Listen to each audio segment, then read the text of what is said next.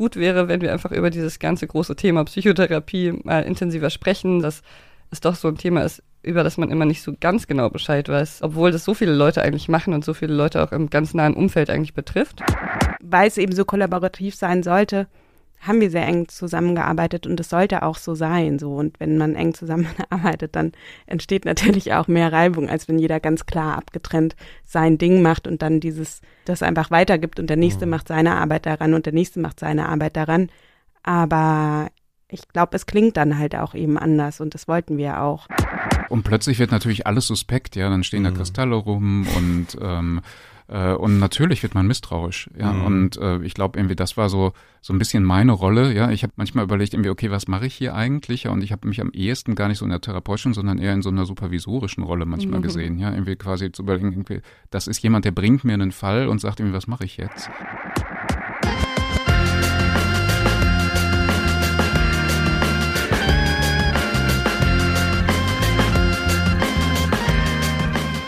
Willkommen zur Frequenz. Ich bin Nikolaus Seemack und ich treffe mich heute mit einem Team von Podcastmacherinnen, um über eine Serie zu sprechen, die vor kurzem als Podcast bei Deutschlandfunk Kultur erschienen ist. Therapieland heißt sie und sie verspricht im Untertitel Blicke hinter die Kulissen der Psychotherapie.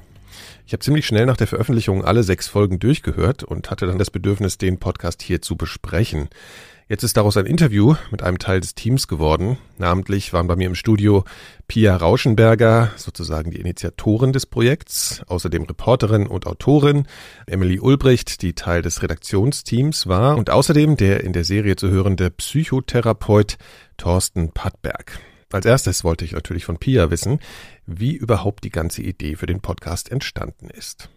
Mm, also ich habe Psychologie studiert und dann habe ich als äh, Journalistin gearbeitet und dann habe ich musste ich immer wieder daran denken. Also es war schon klar, dass wir einen Psychologie-Podcast machen wollen im Deutschlandfunk Kultur, weil das einerseits ein ähm, Thema ist, was unsere Hörer interessiert, Hörerinnen interessiert und andererseits hatte ich gerade die Zeit dafür. Und dann habe ich drüber, darüber nachgedacht, dass wir im Studium, äh, wenn man Psychologie studiert, vor allem klinische Psychologie, liest man immer so Fallberichte über, also in so klinischen Fachbüchern ähm, über so Patientengeschichten. Und die sind oft sehr skurril und werfen so einige Fragen auf. Ähm, zum Beispiel war da eine Geschichte, die habe ich dann so meinen Kolleginnen erzählt, und Kollegen, und die fanden die irgendwie auch interessant, dass da ein Mann in der Therapie war, der sich immer total darüber aufgeregt hat, wenn Leute im Supermarkt so Obst anfassen, um das zu kontrollieren, ob das reif ist oder nicht. Und da hat er so krasse Wutausbrüche bekommen.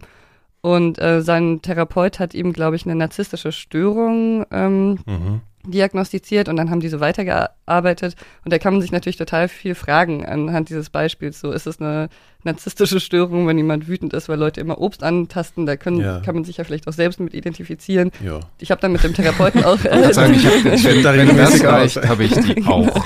genau. Ich habe damit überhaupt kein Problem eigentlich. Okay, du bist die einzige Nicht-Narzisstin hier in der Runde. Ja. Genau, ich habe damit eigentlich auch nicht ein Problem. Nein, aber auf jeden Fall äh, habe ich dann auch mit dem Therapeuten geredet und der hatte auch eine total gute Erklärung dafür. Aber da dachte ich dann nochmal so, dass ich diese Geschichten oft so interessant und witzig und skurril und traurig, also irgendwie mitreißend fand und dass es ähm, ja vielleicht gut wäre, wenn wir einfach über dieses ganze große Thema Psychotherapie mal intensiver sprechen, so wie wir es ja auch gesagt haben in dem Podcast, dass es doch so ein Thema ist, über das man immer nicht so ganz genau Bescheid weiß, ähm, mhm. obwohl das so viele Leute eigentlich machen und so viele Leute auch im ganz nahen Umfeld eigentlich betrifft. Ja, so war die Ausgangsidee und dann ist es auch gleich so auf bin ich damit im Prinzip offene Türen eingerannt, weil ähm, viele Leute davon überzeugt waren gleich, dass das eine gute Idee ist, weil dieses Thema Psychotherapie auch in der Form als Podcast vielleicht so verschiedene Leute verbindet. Einerseits ein Thema, was unsere Leute vom Deutschland von Kultur interessiert, die Leute, die eh uns hören. Und andererseits man damit vielleicht auch Zielgruppen ansprechen kann, die wir bis jetzt noch nicht so ansprechen. So Leute, die vielleicht eher so eine Podcast-Ansprechhaltung mögen mhm. und nicht so eine klassische Radio-Ansprechhaltung. Ja. Ähm, und gab es da so eine Art äh, Motiv? Also man, man erkennt ja schon eine, eine Struktur, in denen die, die Episoden drehen sich eigentlich alle um so ein bestimmtes Unterthema. Also einfach aufklären über den Bereich Therapie, auch irgendwie so eine Vorstellung, dass Leute da einen besseren Einstieg finden zu dem Thema oder was ist so, also habt ihr euch darauf geeinigt, also was eure Zielsetzung eigentlich ist?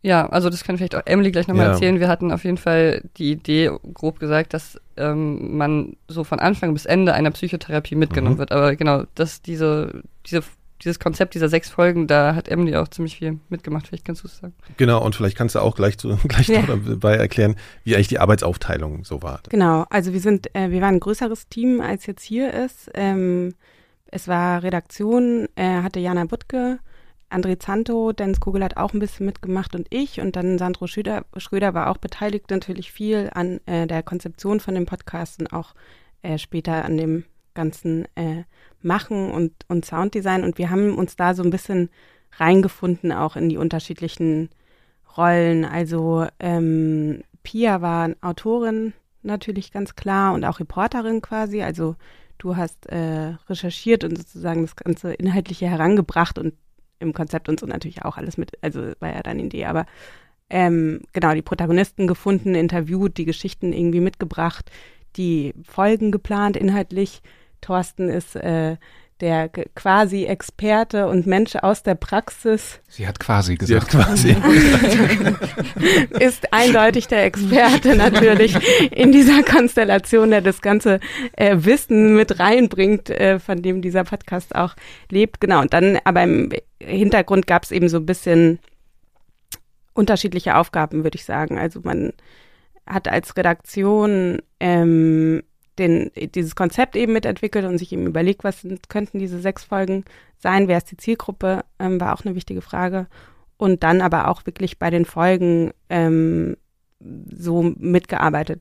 Also genau, was uns ganz wichtig war in dem ganzen Prozess ähm, und was wir uns so ein bisschen aus den von den Podcastmachern aus den USA abgeguckt haben, war, dass es eben äh, so kollaborativ wie möglich ist, der ganze Prozess und auch äh, iterativ, also immer wieder mehrere Schleifen äh, gibt. Und so haben wir auch gearbeitet. Also ähm, so, dass jetzt im Vergleich zu dem, was ich so kenne vom Radiomachen in Deutschland, es eben nicht den Anspruch gibt, dass es eine Idee, dann ein Skript und dann einen ersten Entwurf gibt, der wird dann nochmal irgendwie ein bisschen perfektioniert und dann ist es fertig, sondern es viel mehr kleine Schritte gibt und viel mehr Raum sozusagen zum Ausprobieren eigentlich und auch zum, zum Fehler machen. Und ähm, wir haben es dann so gemacht, dass Pia und ich uns überlegt haben für die Folgen, was ähm, genau dieses Überthema, ähm, wir hatten natürlich die Geschichte, die wir so ein bisschen äh, strukturiert haben und haben uns dann überlegt, welche Fragen könnten dazu interessant sein, die wir irgendwie, ja, die sich irgendwie aufdrängen. Und dann haben wir mit Thorsten zusammen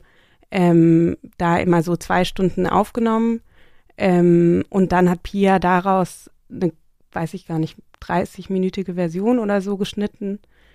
Die habe ich mir dann angehört, dann habe ich was dazu gesagt oder mhm. idealerweise hat sich das ganze Team das auch angehört. Also mhm. äh, Sandro, Dennis, Jana haben da auch nochmal Feedback dazu gegeben. Dann hat man das aufgenommen, hat dann sozusagen nochmal eine zweite Version gemacht.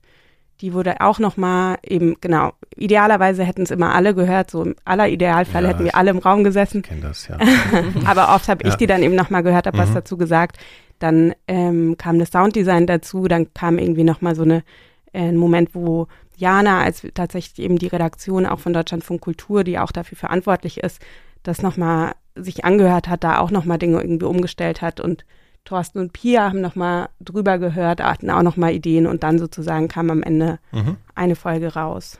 Was vielleicht auch gut war, noch dazu, kurz dazu, dass wir so ein Team war, was so sehr auch gemischte, gemischtes Verhältnis zur Psychotherapie hatte. Also ich würde so sagen. Ja, das, da ähm, wollte ich auch noch drauf kommen. So, okay. so, ja, ja, ja, ich musste nur kurz unterbrechen, weil, ja. ich, weil du hast irgendwie dieses Wort Zielgruppe am Anfang mal gebracht. Wer ist denn die Zielgruppe? Hm.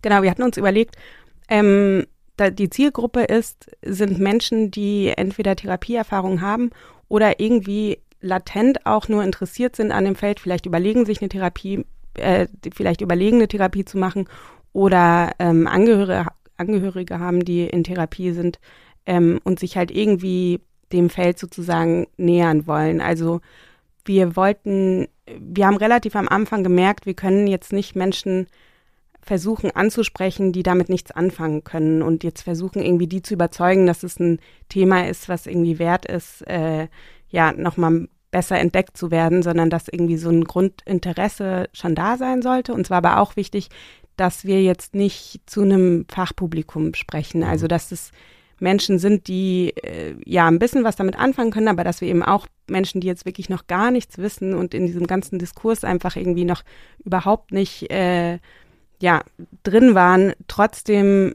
einen Eindruck bekommen, was so die Themen sind, die sozusagen irgendwie aufkommen mhm. bei dem Thema oder rund um das Thema Psychotherapie. Ja. Ähm, Thorsten. Ja. Wie ist denn der äh, Kontakt zu dir entstanden? Ähm, Pia suchte jemanden, der ihr äh, ein bisschen was zu Diagnostik erzählt und hatte gehört, dass ich äh, an einem Lehrbuch mitgeschrieben habe, wo wir auf diagnostische Kategorien komplett verzichtet hatten. Also die äh, erste Fra äh, Folge, die wir quasi so als Dummy gemacht haben, da ging es um die Frage, was ist normal? Und da war das natürlich plötzlich sehr interessant, was sagen eigentlich Psychotherapeuten zu der Frage? Und äh, so haben wir uns zu einem Hintergrundgespräch verabredet und ähm, ich glaube, wir haben uns einfach von Anfang an sehr, sehr gut verstanden. Ja, ja. und ich habe von Anfang an gemerkt, dass Thorsten eine sehr schöne Stimme hat und gut ja, reden kann. Muss man auch ja. dazu sagen. Ähm, was waren denn so deine, also sagen wir mal, Kriterien dafür, dass du da mitmachst? Ähm, ich hatte keine. Ja, ich hatte äh, quasi nur den persönlichen Kontakt mit Pia. Pia ist unglaublich nett. Ja, ähm, also wirklich. Ich meine, sie überlegt ja auch noch, ob sie äh, äh, selber Therapeutin wird. Ich finde ja immer, sie sollte das tun, ja, weil sie ist äh, aufmerksam, ja, sie stellt kluge Fragen, ja, sie ist sehr interessiert, geduldig. Ja. Die perfekte äh, Journalistin. ja, vielleicht, äh, vielleicht äh, ist, äh, ist das ist eigentlich die Schnittmengen. Es gibt da Schnittmengen, ja. ja. Äh, Journalisten wie Psychotherapeuten führen viele Gespräche, ja, mhm. und äh, sollen Menschen entsprechend bringen und von daher ist vielleicht der äh, Zusammenhang ganz gut.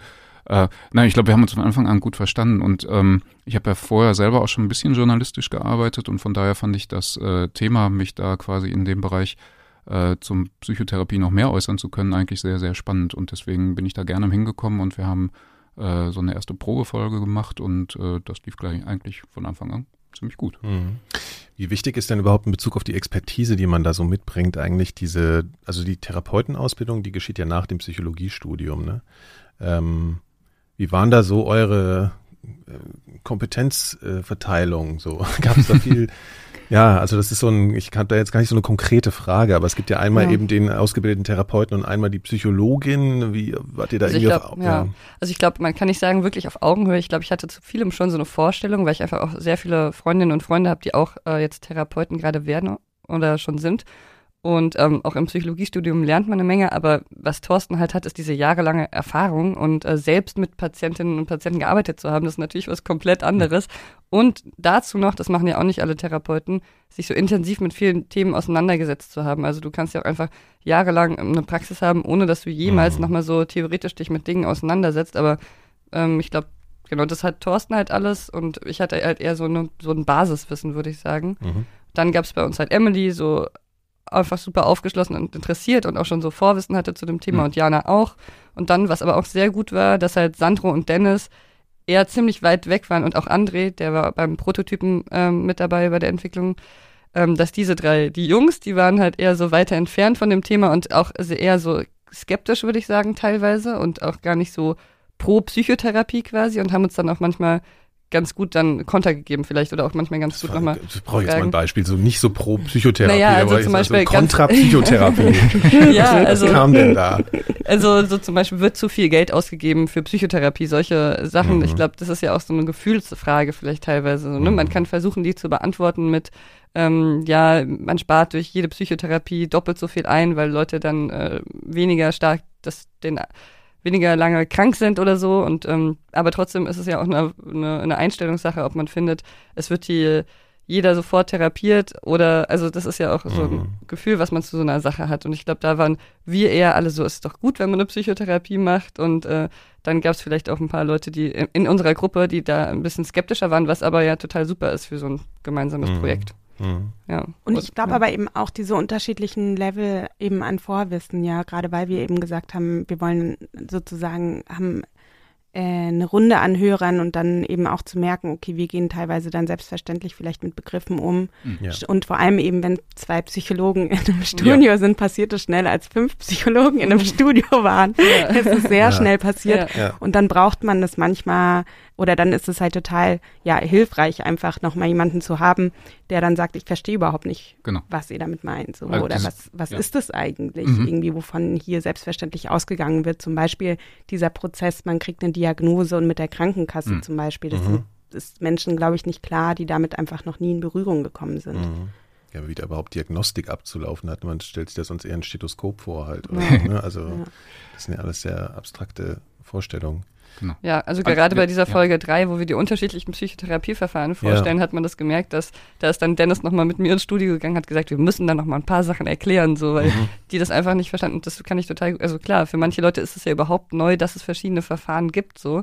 Und ähm, dafür ist es echt gut, dass da jemand nochmal drauf hört, der noch gar keinen, also sich noch gar nicht damit beschäftigt hat. So. Mhm. Und Das ihr habt es ja eigentlich auch vermieden, diese verschiedenen Strömungen jetzt irgendwie zu bewerten. Ne? Also das ist ja wahrscheinlich was, was man, was man lieber lässt. Also ich meine, du sowieso als äh, wahrscheinlich als Anhänger einer äh, Form, also der Verhaltenstherapie, Ja. würdest wahrscheinlich jetzt in so einer in so einem Format jetzt keine Urteile darüber fällen, wie die anderen Strömungen so zu. Also selbstverständlich ist das nicht, ja. Also es gibt durchaus äh, so Ja. einen Schulenstreit ja, zwischen den Ja. verschiedenen Therapieansätzen. Ähm, ich glaube, wir haben das äh, in der Folge ganz gut umgangen, ja, wobei äh, das ja vom, vom Ansatz her eigentlich so gedacht war. Ja, irgendwie so, die haben, haben das ja so als äh, quasi so als äh, Wettstreit auch aufgezogen. Ja, das war ja quasi so das stilistische Element dieser Folge, dass äh, am Anfang immer so ein Tusch gespielt wird, ja, irgendwie Ja, als würde man in die Arena Ach, treten. ja, also, okay, Als ja, würden sie ja, das ist aufeinander losgehen, Ja, aber ja, sie ja, waren alle ja. so nett. Ja, ja, und dann waren wir total nett zueinander und haben das ganze Konzept irgendwie zum Scheitern gebracht, ja.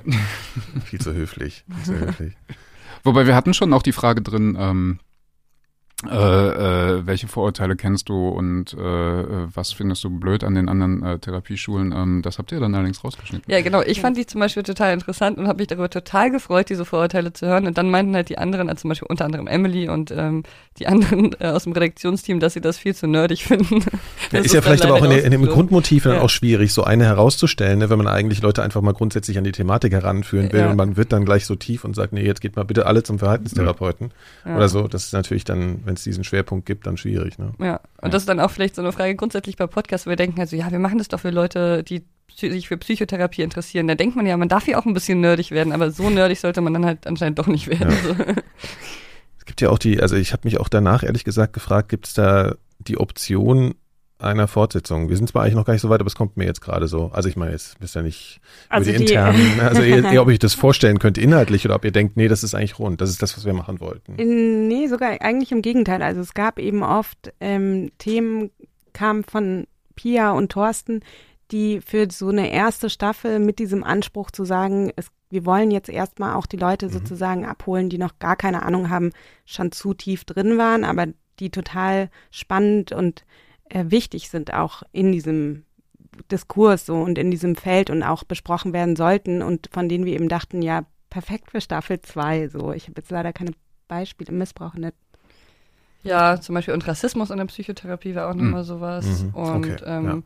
Genau, Der einsame Psychotherapeut Der einsame machen, Psychotherapeut fand wollten ich auch noch eine sehr, machen, sehr schöne genau. Idee. Mir ist noch was aufgefallen, also ihr habt da ja auch verschiedene Protagonisten, also Klienten, äh, ähm, Geschichten drin, die ja dann auch im O-Ton so erzählt werden, ähm, die auch ihre Thera Therapieerlebnisse irgendwie kritisch davon berichten. Ähm, wie lange habt ihr denn darüber so nachgedacht, wie, wie, inwiefern man das einfach so, so bringen kann? Also weil das ja auch verunsichern kann. Also ich glaube, dass, wir haben da viel drüber nachgedacht. Mhm. Also ich meine, das ist ja äh, was, worüber man nicht viel öffentlich spricht und schon mal gar nicht im Radio. Ja? Und ähm, äh, natürlich hat derjenige, der sich da in die Öffentlichkeit traut mit seiner Geschichte, äh, einen besonderen Schutz verdient. Ja? Und wir uns ähm, sehr überlegt haben, irgendwie was äh, ähm, ja, wie, die, derjenige muss ja auch, äh, hat ja auch ein Recht darauf, äh, in gewisser Weise ja ihm gerecht und positiv dargestellt zu werden. Irgendwie dafür macht man das ja auch. Ja. Ja, also äh, die Protagonisten haben ja oft in, äh, auch ein Interesse daran, ihre Geschichte zu erzählen und genau dieses Forum zu suchen. Ähm, und deswegen äh, waren wir da schon vorsichtig. Also es war auch immer so ein bisschen so die Frage, wie viel kann ich zum Beispiel von meinen eigenen Klienten äh, erzählen. Äh, und das ist halt immer ein schwieriges Thema, ja, weil ich kann nicht einfach äh, eins zu eins irgendwas, was mir gerade einfällt, äh, zu erzählen, was gut passt, ja, weil ich äh, natürlich eigentlich erst mehr, mehr erstmal die Erlaubnis holen müsste von demjenigen, ob ich das darf. Mhm. Ähm, und äh, dann muss ich es verändern, ne, äh, damit es nicht zu schnell erkennbar wird. Damit belüge ich dann in gewisser Weise die Hörer, ja, weil ich äh, Sachen so weit verfälschen muss, dass eigentlich der eigentliche Fall sich gar nicht mehr dargestellt wird. Und deswegen ist das, äh, ist das eine kritische Sache, ja, ähm, ähm, mit Fallgeschichten zu dem Thema an die Öffentlichkeit zu gehen. Mhm. Und wie ist denn überhaupt die Rekrutierung, nenne ich es mal, der, der Protagonisten abgelaufen? Hm, Ja, also ich habe so ziemlich breit recherchiert, würde ich sagen, so über Freundeskreis, Facebook-Gruppen, irgendwelche Angehörigen, Verbände und so weiter und so fort. Also ich habe echt ich würde sagen, jede Protagonistin und jeden Protagonisten auf einem unterschiedlichen Weg auch gefunden. Und dann war es so ein bisschen, wir hatten bei manchen Themen hatten wir eine Auswahl, wen wir nehmen können, aber bei manchen hat, hatten wir auch nur eine Person und fanden das dann aber auch passend. Mhm. Aber wir haben schon über das Thema quasi die Protagonistin gesucht, mhm. weil wir wussten, okay, die und die Geschichte brauchen wir ungefähr und da ähm, aber jetzt mal für den Laien, ja, also wie also, gehe ich denn auf die Suche nach so einem Protagonisten? Also du sagst jetzt ja. irgendwie Facebook und alles so, da schreibt, ja keiner seine Psychogeschichte hin. So. Ja, es also, gibt ja so viele Facebook-Gruppen, da war ich quasi nicht erfolgreich, aber ähm, ich habe jetzt bei ganz vielen Facebook-Gruppen angemeldet, so wo Leute, da steht irgendwie Bo Panikherzen heißen die dann irgendwie okay. Borderline, mhm. äh, verschiedene Krankheiten, die sich da, Leute sich mit identifizieren und da sind Leute und dann habe ich halt gefragt, ja, ich suche jemanden, der ähm, schlechte Erfahrungen gemacht hat äh, bei der Therapeutensuche oder so und ja, mhm. zum Beispiel so. Oder ähm, es gibt ja auch so Angehörigenforen über, unabhängig von Facebook, wo Leute sich so gegenseitig Rat geben. Und da habe ich dann reingeschrieben, hey, ich suche Leute, die äh, aus ihrer Angehörigenperspektive erzählen wollen über ihre Psychotherapie. Mhm. Da hatte ich dann zum Beispiel auch keinen Erfolg, aber so ungefähr geht man mhm. davor. Und manchmal kann es halt erfolgreich sein und manchmal nicht. Und ähm, ja, zum Beispiel Bojo habe ich einfach gefunden, weil ich in einen Angehörigenverband angerufen habe und die gefragt haben, den Berliner Angehörigenverband, so heißt die, glaube ich, oder? Ja. Und ähm, die haben mir als allererste Bojo vermittelt und die war gleich, also die heißt eigentlich anders, aber die war gleich total äh, gut, wie sie redet und hört man ja, dass sie einfach sehr lebendig ist und ähm, gerne erzählt und das hat gleich total gut funktioniert. Mhm. Hätte auch nicht so sein können. Bei ihr war das Kriterium, ihr habt halt jemanden gesucht, der Angehöriger war von einem genau. Patient, Klient sozusagen. Das ist ja, ja klar. Ähm, die andere Frage ist, nach was für Kriterien habt ihr denn die Protagonisten überhaupt ausgewählt oder habt ihr euch vorher äh, die Vorstellung gemacht. Es gibt ja einfach das Problem so ein bisschen, wenn man so was Journalistisches macht und gleichzeitig will man was haben, was die Leute irgendwie hören, dass man so ein bisschen in diese Falle tappen kann, okay, ich mache jetzt hier was möglichst Sensationelles, was nicht so eine Normalität einfach nur widerspiegelt, sondern was irgendein spektakulärer Fall ist, ne? was, was dramaturgisch funktioniert, aber wo man dann auch sich ein bisschen überprüfen muss, welchem Instinkt folge ich denn jetzt hier als ja, Redaktion. Glaub, das ja. hatten, dafür hatten wir eigentlich eine ganz gute Idee, die Emily sich ausgedacht hat ähm, dass wir als Gegenstück zu diesem, vielleicht zu dieser, das ist ja nett, wenn du sagst, spektakuläre Geschichte, ähm, diesen Freundeskreis hatten, der jetzt nicht in allen Folgen leider mehr auftaucht, aber der so quasi so gedacht wird. Genau, also äh, es ist genau, wie du sagst, ja, natürlich sind äh, die spannenden Geschichten auf die Geschichten, wo es mhm. Konflikte gibt mhm. und äh, eine Geschichte von jemandem, der auf Anhieb einen super Therapeuten findet, ähm, ist schön, aber die trägt sich vielleicht nicht. Ja. Die lässt sich jetzt nicht so mhm. ausführlich erzählen wie jemand, der sozusagen erst ein paar Mal äh, scheitert daran, auch wenn der Fall wahrscheinlich viel öfter ist, dass man gut mit seinem ersten Therapeuten auch klarkommt. Ähm, und die Idee war, das eben abzufangen mit einerseits ähm, genau diesen diesen Umfragetönen äh, von Pia, die sie eben unter Freunden gesammelt hat, wo so ein bisschen gezeigt werden sollte, es ist sozusagen nicht die Norm, mhm. dass es sozusagen nochmal ähm, ja, ein Gegengewicht ja. von sozusagen in Anführungszeichen normal oder Therapieerfahrungen, die sozusagen auch vielleicht sogar häufiger vorkommen als jetzt der mhm. krassere Fall, den wir schildern. Mhm. Und dann aber hatten wir ja eben auch Thorsten im Studio, der sozusagen immer ähm, ziemlich gut einordnen konnte, was wir da gerade hören. So, und dass es zum Beispiel ein tragischer Fall ist, der vorkommt, aber der jetzt nicht die Regel ist, zum Beispiel. Das fand ich immer total wichtig, dass du eben nochmal aus deiner Perspektive gesagt hast, also ja, das eben einfach nochmal eingeordnet hast, was wir hören und wir eben nicht das jetzt sensationalist, äh, sensationell, nee, mhm. kannst ja, nicht sagen. Du hast ganz nah dran. Hast genau, kurz davon noch abgesprochen. ähm, ja. ja, dass wir es auf jeden Fall nicht irgendwie so krass jetzt darstellen, als mhm. irgendwie diese krasse Geschichte hat mhm. sie erlebt, ja, ja, ja. sondern eben immer gleich klar machen, ja, das war, ähm, ist irgendwie ein tragischer Fall oder ein dramatischer Fall mhm. und den gibt's auch, aber mhm. es ist sozusagen auch nicht unbedingt die Norm. Das war so ein bisschen. Mhm. Mhm. Also ein, so ein Beispiel war, glaube ich, irgendwie der, der erste Fall, äh, ähm, das jetzt Mona? auch wenig, Mona, danke schön. wenig wertschätzen, dass ich den Namen jetzt schon nicht mehr weiß. Ähm, die, ähm, äh, auch Probleme mit ihrem Therapeuten hat und ähm, die Frage war irgendwie, darf man sowas überhaupt fragen? Ja, was, äh, was stellen, äh, was würde jetzt ihre Mutter dazu sagen? Ja, oder stellen Sie sich das mal aus Sicht ihres Vaters vor? Ähm, das war für sie sehr befremdlich. Ähm, und die Frage stand so ein bisschen im Raum, irgendwie darf man das überhaupt, ja, äh, äh Klienten sowas fragen. Und ähm, jetzt habe ich mal aus meiner Expertise gesagt, irgendwie das darf man schon. Irgendwie was hier in dem konkreten Fall falsch gelaufen ist, ist einfach das Timing. Ja. ja. Ähm, äh, ich glaube, in einem anderen Abschnitt der Therapie wäre das wahrscheinlich voll, vollkommen okay, gewesen für Mona. Das war dieser Fall, wo es in der ersten Sitzung gleich so eine Familienaufstellung gab. Ja, ja, ja. Ja, alles ja. irgendwie so ein bisschen, ja, okay. Ja, Genau, mhm, ja. ja. Äh, und plötzlich wird natürlich alles suspekt, ja, dann stehen da Mhm. Kristalle rum und ähm, äh, und natürlich wird man misstrauisch, ja. Mhm. Und äh, ich glaube irgendwie, das war so so ein bisschen meine Rolle, ja. Ich habe mich äh, manchmal überlegt, irgendwie, okay, was mache ich hier eigentlich? Ja, und ich habe mich am ehesten gar nicht so in der therapeutischen, sondern eher in so einer supervisorischen Rolle manchmal Mhm. gesehen, ja. Irgendwie quasi zu überlegen, irgendwie, das ist jemand, der bringt mir einen Fall und sagt irgendwie, was mache ich jetzt? Ja. Ähm, und das äh, und aus der Perspektive habe ich das dann oft versucht einzuschätzen. Mhm. Ich glaube, das war aber auch die äh, Schwierigkeit für dich, dass du immer so fair bleiben musstest zwischen fair diese Geschichten zu behandeln, Mhm. die ähm, dir da erzählt werden und fair zu den Leuten zu sein, die Mhm. da sowas erlebt haben und gleichzeitig deine eigenen Kolleginnen nicht irgendwie anzuschwärzen, sondern zu sagen, ja, okay, Ja. äh, das sind nicht alles technische Fehler, die die machen, sondern sind teilweise eben auch unglückliche Missverständnisse oder so. Genau. Ja. Also einen wichtigen Punkt fand ich auch, das war so ein bisschen, ich meine, es ist auch ein schwieriger Moment, glaube ich, in dieser ganzen Therapienummer, äh, die Suche nach einem Therapeuten. Das ist einfach ein großes Problem nach wie vor, Mhm. oder? Ja. Ja, also das Problem wird größer, muss man ganz klar sagen. Ähm, äh, es werden einfach immer mehr psychische, äh, psychiatrische Diagnosen vergeben und es sind dementsprechend immer mehr Leute auf der Suche nach einer Hilfe dazu. Ähm, und äh, in Massen sind eben nur Psychopharmaka verfügbar und äh, Therapeuten nicht. Ähm, das ist ein politisches Thema. Ja, ähm, die Psychotherapeutenverbände kämpfen seit langem dafür, äh, dass neue äh, Sitze zugelassen werden. Diese Sitze werden nicht zugelassen. Man weiß nicht so genau warum, weil Psychotherapie als Verfahren an sich relativ vergleichsweise günstig ist. Ja, es kostet nicht viel.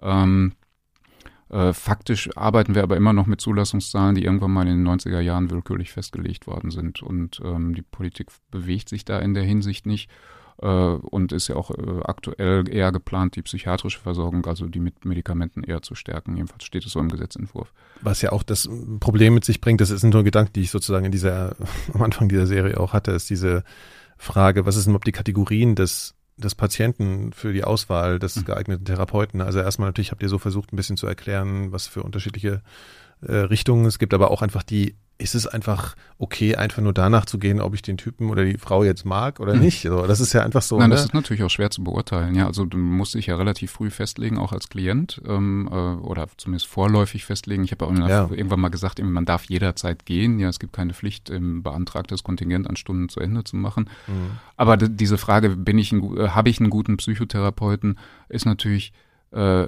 aus diesen ersten paar Minuten, sage ich mal, irgendwie oft schwer zu entscheiden. Ich hatte mal äh, ein Seminar, da hat ein Professor bei uns äh, äh, das erklärt, sagte irgendwie, die Klienten wissen da sowieso nicht, ob ihr kompetent seid oder nicht, äh, also müsst ihr euch schick anziehen. Ja? Äh, am besten tragt ihr wie ich einen Anzug. Ja, er Mhm. kam nämlich auch mit einmal im Anzug. Mhm. Ähm, das war jetzt kein Tipp, an dem ich mich gehalten habe, aber grundsätzlich Oder Haare grau färben, ich glaube, Ja, das ist ja, genau. Ja, auch sowas, ne? Absolut, ja, irgendwie so ein bisschen wie Sigmund Freud aussehen, Ja, ähm, ist immer nicht, nicht verkehrt. Ich habe Ja. auch am, äh, manchmal habe ich auch Klienten, die verzweifelt die Couch suchen, ja, irgendwie, die haben natürlich irgendwie so ein bestimmtes äh, äh, Muster Ja, im klar. Kopf, irgendwie, wie Mhm. das aussuchen soll, aussehen soll in so einer Praxis. Ja. Ähm, aber ich glaube, das haben wir auch in, der, in, in einer Folge erzählt. Es gibt ja Forschung dazu, in, in diese, diese Idee, einfach in, in der dritten Stunde mal zu fragen, fühlen Sie sich hier wohl und haben Sie den Eindruck, das geht hier in die richtige Richtung. Ähm, das kommt ja komplett aus dem Bauch raus, also aus dem Bauch des Klienten, Mhm. äh, ist aber trotzdem relativ zuverlässig. Ja, man kann das selber auch Therapeuten nach der dritten Stunde fragen, äh, sagen Sie mal, äh, läuft das gerade gut mit dem Klienten? Äh, das ist aber völlig irrelevant fürs tatsächliche Ergebnis. Ja, Therapeuten sind gar nicht so gut darin, das einzuschätzen in der dritten Stunde. Mhm. Klienten können das, wie auch immer. Mhm. Ja. Ähm, Ähm, Intuition, ne? Also einfach oder ja. emotional, ja. ja. Ähm, und das ist so einer dieser Befunde, der immer dazu genutzt wird, zu sagen, irgendwie, es kommt dann halt letzten Endes vor allen Dingen auf die Beziehung an. Mhm. Ja, Beziehung, äh, dass man sich am, an der richtigen Stelle fühlt. Ähm, das ist so ein natürlich in Beziehung so ein sehr, sehr weiter Begriff. Ja, da kannst du alles reinpacken. Ja. Ähm, ähm, da sind schon ganz viele Sachen passiert, die quasi, quasi nicht unbedingt bewusst irgendwie verarbeitet worden sind, so dass ich am, äh, als Klient den Eindruck habe, okay, äh, das läuft hier gut. Mhm. Ja. Und das ist dann meist richtig. Ja, ich habe manchmal den Eindruck, dass irgendwie von, von Laien in dem Bereich Psychotherapie schneller Urteile äh, abgegeben werden als in anderen Disziplinen. Ne? Also du, gehst zum Arzt und merkst, okay, der besetzt so ein paar Apparate in Bewegung. Also denke ich, ja, das ist irgendwie kompetent, der kann de mit Ja. denen umgehen und der weiß, was er tut. Mhm. Und bei einer Psychotherapie, also ne, dann stellt er so ein paar Fragen, unterhält mhm. sich so ein bisschen mit dir und denkst du so, werden da jetzt wirklich Werkzeuge angewendet? Das bleibt ja alles so ein bisschen mhm. intransparent. Also das finde ich auch ein Ding, also vielleicht, das fände ich auch spannend sozusagen für eine Fortsetzung noch so ein bisschen dahingehend aufklärerisch zu sein, wie sowas überhaupt abläuft, Diagnostik oder, mhm. ne, also was sozusagen die wirklichen Werkzeuge sind. Ja. Also die Verhaltenstherapie hat äh, äh, ja oft im versucht, genau das zu nutzen, auch irgendwie quasi zu sagen, irgendwie wir sind auch wirklich ja irgendwie kompetente Verhaltenstechniker quasi. Mhm. Irgendwie wurde immer böse gesagt, irgendwie Verhaltenstherapeuten hängen sich immer ihre Diplome in die Praxis, damit auch jeder gleich sieht, dass sie kompetent sind. Ja. Ähm, und äh, mitunter kann man dann dadurch natürlich auch schon einen Effekt erzeugen, ja, dass man zum Beispiel am Anfang viele Fragebögen gibt. Ja, mhm. dass derjenige den Eindruck hat, oh, das läuft hier aber sehr geordnet und wissenschaftlich ab. Ja, äh, faktisch ist das tatsächlich so. Ja, es gibt äh, äh, Bruce Wampold, das ist so ein, äh, so ein ganz bekannter Therapieforscher, der hat ein Experiment gemacht. Ähm, der hat Leute nach jeder Stunde einschätzen lassen, auf so einer Linie, ja, wie, wie, äh, wie gut haben sie sich hier heute aufge, aufgehoben gefühlt, ja, und dann, die mussten dann ein Kreuz machen auf dieser Linie, das heißt, die Linie hatte überhaupt gar keine Einteilung, ja, oder so, mhm. ja, und dann hat er eine zweite Gruppe genommen und hat denen diesen, diesen Zettel nicht gegeben und der hat das auch gar nicht weiter ausgewertet, äh, sondern hat einfach nur geguckt, was ist der Unterschied zwischen der Gruppe, die immer dieses Kreuz machen und die Gruppe, die nie, die nie danach gefragt für, werden, ob sie sich wohlfühlen, äh, und die Gruppe, die immer das Kreuz gemacht hat, hat hinterher viel besser abgeschnitten. Mhm. Ja, also das ist manchmal irgendwie so. Weil da irgendwas gemessen wird. Ja, das, es muss irgendwas gemessen ja, werden, genau. es muss konkret werden, ja, es muss, es muss, ja, also irgendwie, das ist glaube ich eine der grundlegenden Ingredienzien, ja, bei einer Psychotherapie. Ähm, es muss so eine Art Ritual stattfinden. Das kann zum Beispiel die ständige Messung sein, es kann aber auch ein, ein gemeinsames Achtsamkeitstraining sein ähm, oder äh, besprechen. Ich mache ja immer gerne ABC-Schemata, ja, wo die Leute irgendwie ihre Gedanken aufschreiben, die heißen ABC-Schemata. Mhm. Ähm, äh, das muss halt stattfinden. Wenn, wenn nicht irgendwas Handgreifbares passiert, dann ist es auch keine Psychotherapie. Ist ja auch interessant, wie unterschiedlich so Psychotherapieverfahren da sind. Ich muss gerade dran denken, ein ähm, Bekannter von mir macht jetzt so eine Psychoanalyse nach Lacan, also dieser französische oh. Analytiker. Mhm. Und da ist es so, man geht da hin und du hast theoretisch auch diese 50 Minuten Zeit, aber du kannst halt jederzeit gehen als Patient. Also du bestimmst quasi, wie lange die Sitzung geht. Und du kannst halt nach fünf Minuten gehen, wenn du das Gefühl hast, das ist alles gesagt, oder nach 15 oder halt nach. Das ist sozial 50. auch eine interessante Situation. ja. Dann einfach aus, tschüss, dann nicht, geh jetzt einfach. Kann ich auch, genau. kann ich auch zwei Tage bleiben? ja, ich weiß ja, nicht, ob das so rum auch geht. Genau, da gibt es doch so einen Podcast, der funktioniert nach dem Prinzip. Ja, stimmt. Dass man einfach irgendein Wort sagen muss. Ja.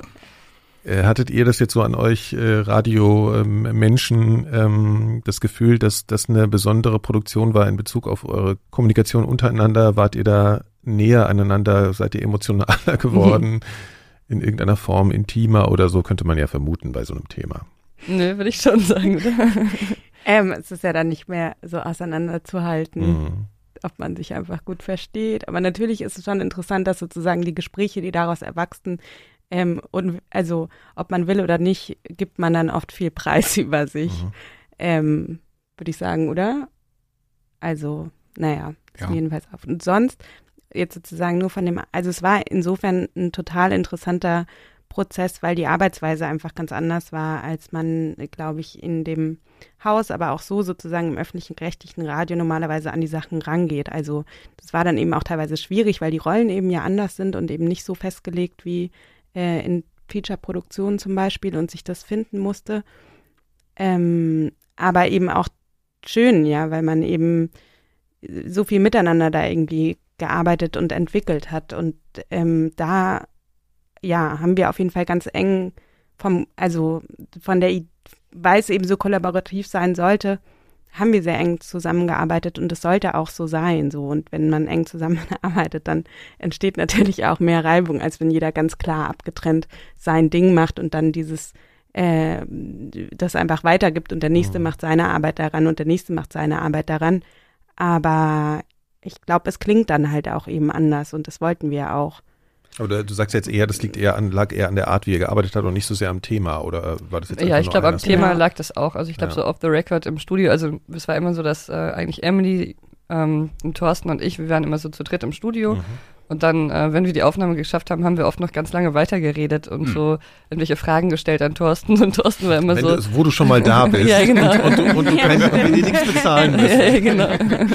ja, also mag ja jeder therapeutische Beruf, glaube ich. Äh, ja. Liebt solche Situationen. Ja. Ich habe dann immer ganz weise Worte gesagt. Ja. Mir guck mal, wie glücklich die beiden inzwischen sind. sind. genau.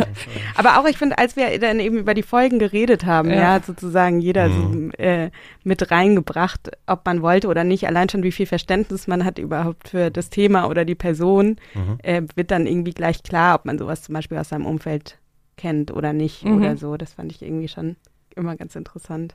Mhm. Ja, vielleicht auch nochmal so, ähm, der ganze Prozess war ja auch so, dass wir erstmal ziemlich lange, wir haben ungefähr ein Dreivierteljahr äh, damit verbracht, den Prototypen zu, ähm, zu produzieren weil das war halt so die Sache, dass es klar war, der Prototyp muss erst von ganz oben abgesegnet werden und dann können wir halt weiter gucken. Und der Prototyp war diese erste Folge, also das ist jetzt Folge zwei mit, ähm, mit Kira, mit der, ähm, und die war erst, stand erst unter dieser großen Frage, was ist normal? Und äh, da musste Thor, hat Thorsten dann ungefähr zehnmal diese Geschichte mit der äh, Hü-Ho-Hot. Hü-Ho-Hot wäre auch eine interessante, irgendwie so, ich glaube, dann kommst du nie mehr aus der Psychiatrie, wenn du das ist, aber Holerums. Holerums, genau. aber ich habe das auch zwischendurch immer wieder vergessen, was er gesagt hat, ja. Genau, ja. und in, der, in dem Prozess waren so Jana, Wutke, André Zanto, Sandro Schröder, Thorsten und ich halt sehr intensiv beteiligt und als das dann geschafft war, dann war so eine ganz große Erleichterung erstmal im ganzen mhm. Team, mhm. äh, dass das jetzt erstmal so geregelt ist und dann kam Ihr dürft Emily, machen sozusagen. Ja, wir dürfen ja? jetzt loslegen. Mhm. Und dann mhm. kam halt Emily dazu und ähm, Dennis.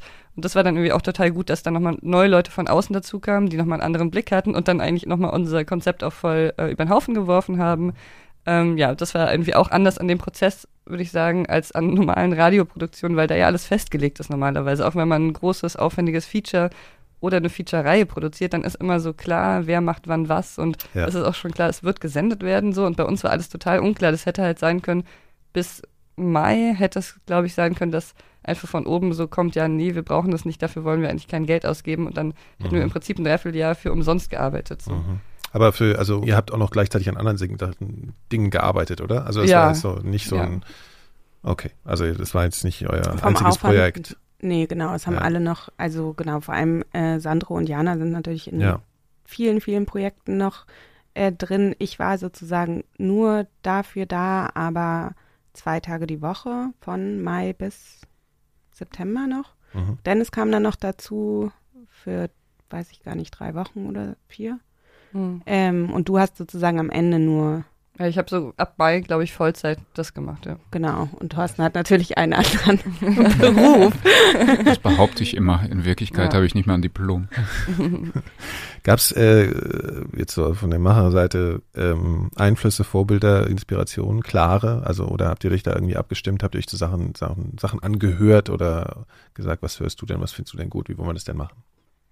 Du hast ja das, äh, die Idee entwickelt. Ja, also, okay, das ist ein bisschen, ein bisschen unangenehm, immer das zu sagen. Man so denkt, man ist so ganz weit entfernt davon. Aber natürlich so Invisibilia ist so ein Vorbild. Ähm, mhm. Ja, weil, also das höre ich einfach selber total gerne und finde, die machen das auch einfach sehr gut.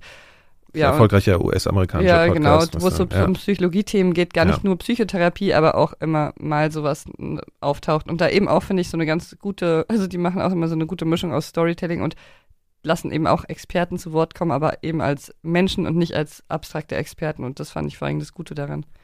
Und wir hatten dann aber auch noch ein paar Vorbilder im Dorf. Also es war sozusagen, das ist so der, der erste Leitstern gewesen. Und dann aber haben wir gemerkt, dass wir das nicht können, aber auch nicht wollen, unbedingt genauso zu klingen. Also einmal geht es sozusagen einfach nicht, äh, weil da ein komplettes Team Vollzeit ein Jahr lang, weiß ich gar nicht, acht Staffeln macht. Das können wir natürlich einfach nicht leisten.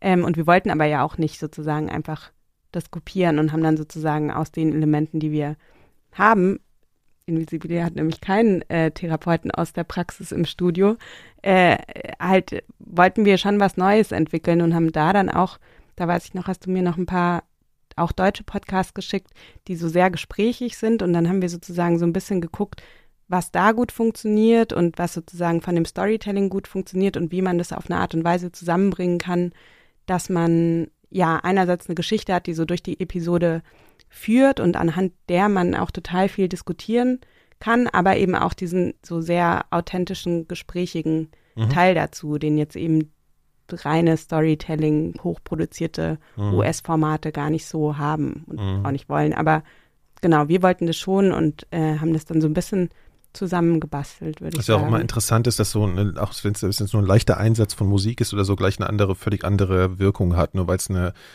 weil es vermeintlich was Erzählerisches hat, obwohl es eigentlich eine Unterhaltung ist. Ihr habt diese Situation ja, glaube ich, auch in wirklich Gesprächssituationen habt ihr einfach diese Score-Elemente, diese Musikelemente drin, die auf einmal, die einfach dadurch eine völlig andere Stimmung erzeugen und so. Ne? Ist jetzt, ja. ist jetzt nicht die Neuerfindung und so, aber es ist halt, das kann man, da kann man mal drauf achten sozusagen, wenn man sowas hört das erste Mal, mhm. dass das einfach was anderes erzeugt, als wenn wir uns hier einfach unterhalten.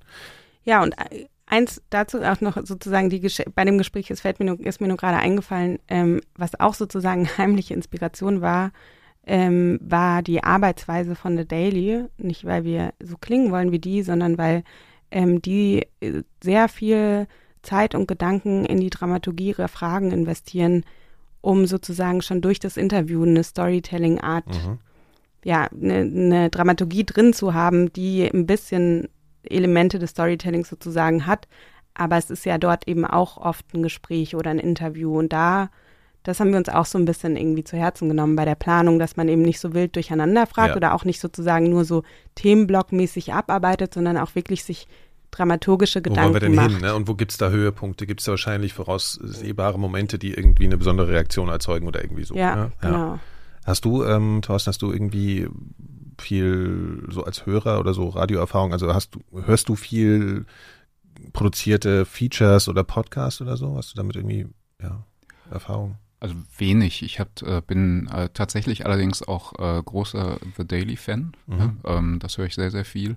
Ähm, und äh, ja, noch verschiedene andere amerikanische Sachen, irgendwie 538, irgendwie sind so Statistiker, ähm, was ja für Psychologen auch immer ganz interessant ist ähm, uh, Today Explained und also eigentlich eher politische Formate. Mhm. Ähm, ich habe ehrlich gesagt erst sehr spät mitgekriegt, dass es im, tatsächlich schon eine ganze Menge Psychologie-Podcasts gibt auf Deutsch. Ja, also äh, Psychoanalyse-Podcast und äh, ja, viele andere auch.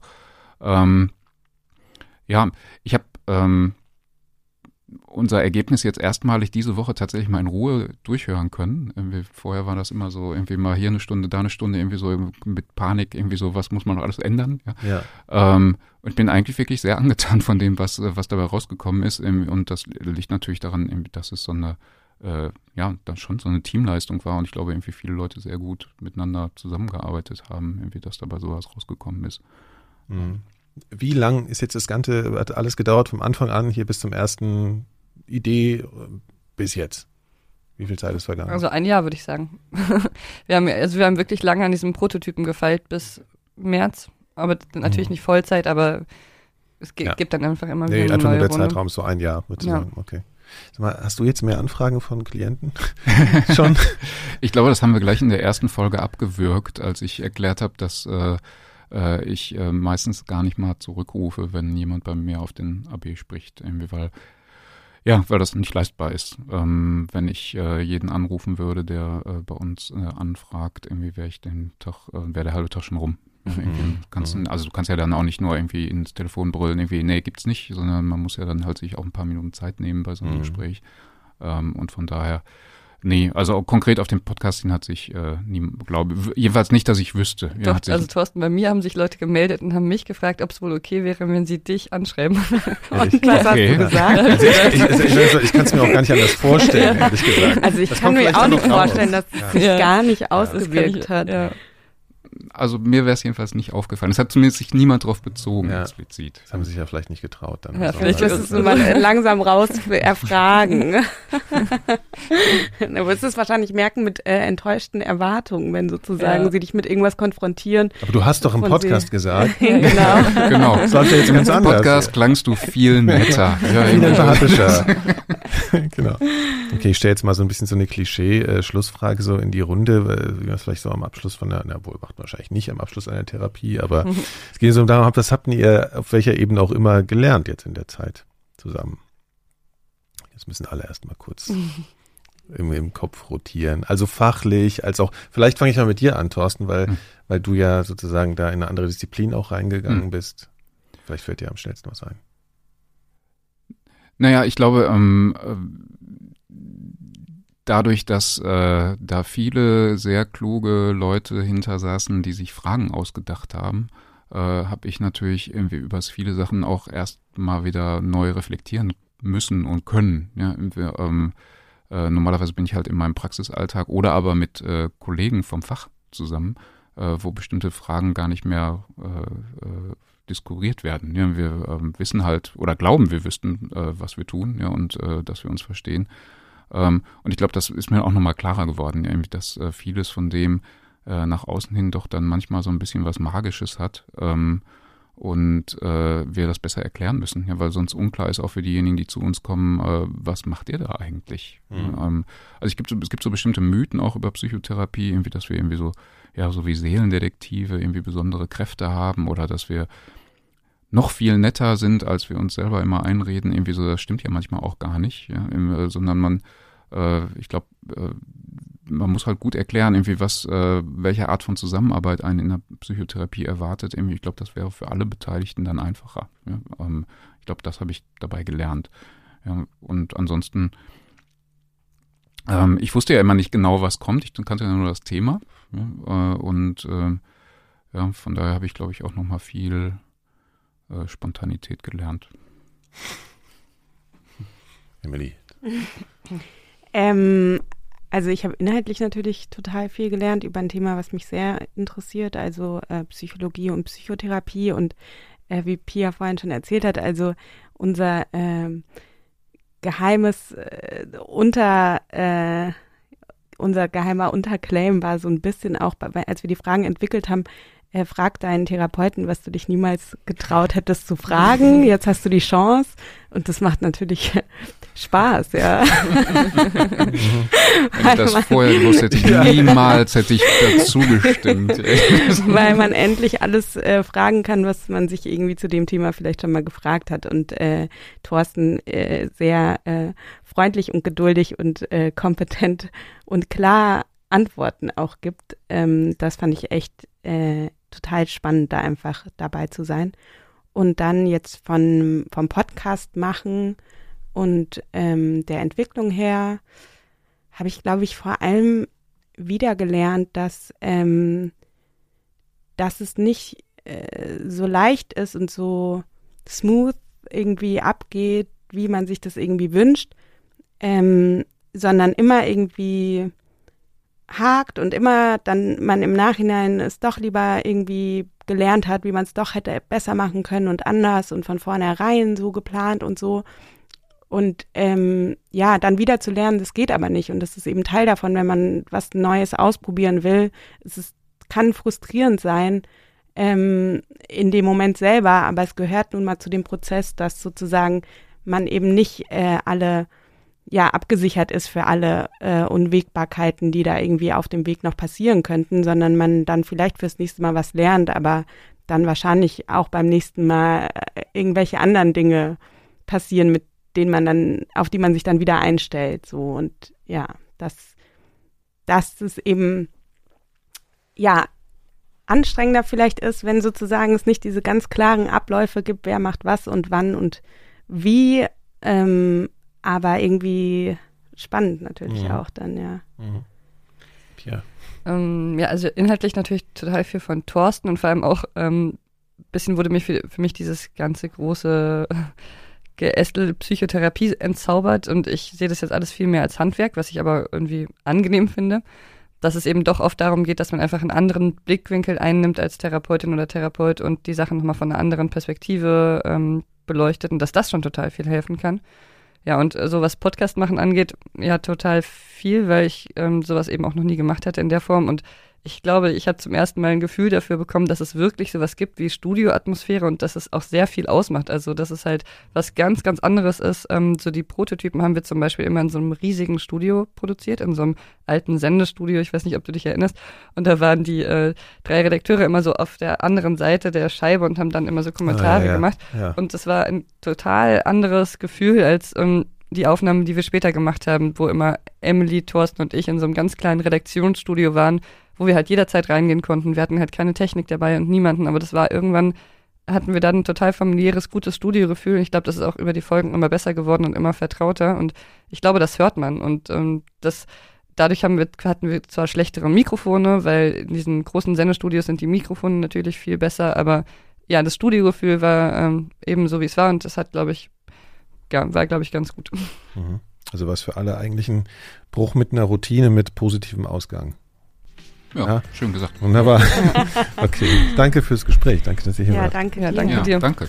So, und euch, den Hörerinnen und Hörern, danke ich sehr fürs Zuhören und empfehle hiermit nochmal ausdrücklich den besprochenen Podcast Therapieland, den ihr eigentlich überall findet, wo es Podcasts gibt, also Apple Podcasts, Spotify, Deezer und so weiter. Außerdem möchte ich an der Stelle auch nochmal kurz auf unseren Club 4000 Hertz hinweisen.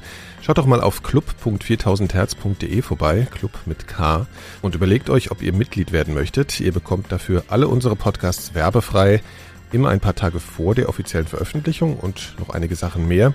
Aber primär ist es für euch eine Möglichkeit dafür zu sorgen, dass wir hier auch weiterhin ein möglichst interessantes Programm machen können. Also, nochmals vielen Dank fürs Zuhören und bis bald.